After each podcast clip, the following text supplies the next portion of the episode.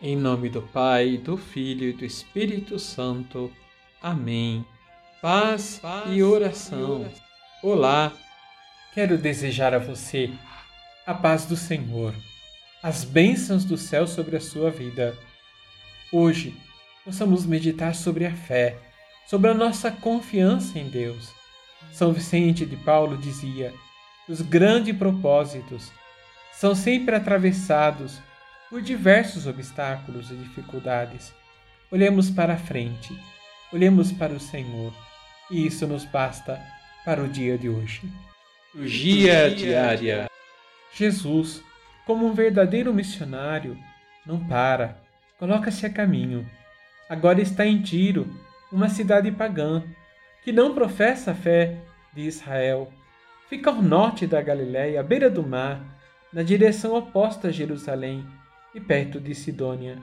Vai naquela região para ficar no anonimato.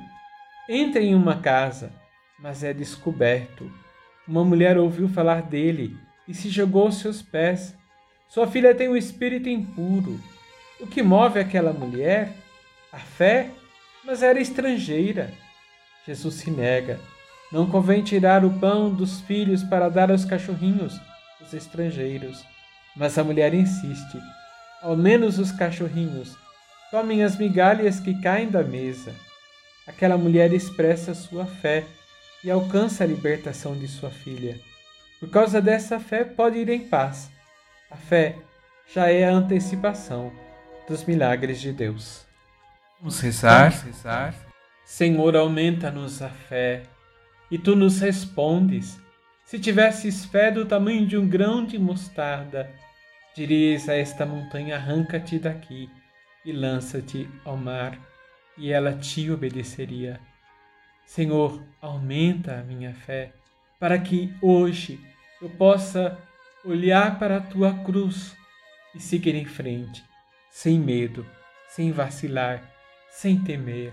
Dá-me, Senhor, a alegria dos santos de perseverar na fé, de enfrentar todas as dificuldades, porque no fim o que irá sobrar é o amor. O quanto eu amei, o quanto eu acreditei no amor de Deus também. Senhor, aumenta a nossa fé e ensina-nos a fazer a vossa vontade no dia de hoje. Liberta-nos do mal e abençoa-nos, Senhor. Em nome do Pai, do Filho e do Espírito Santo. Amém.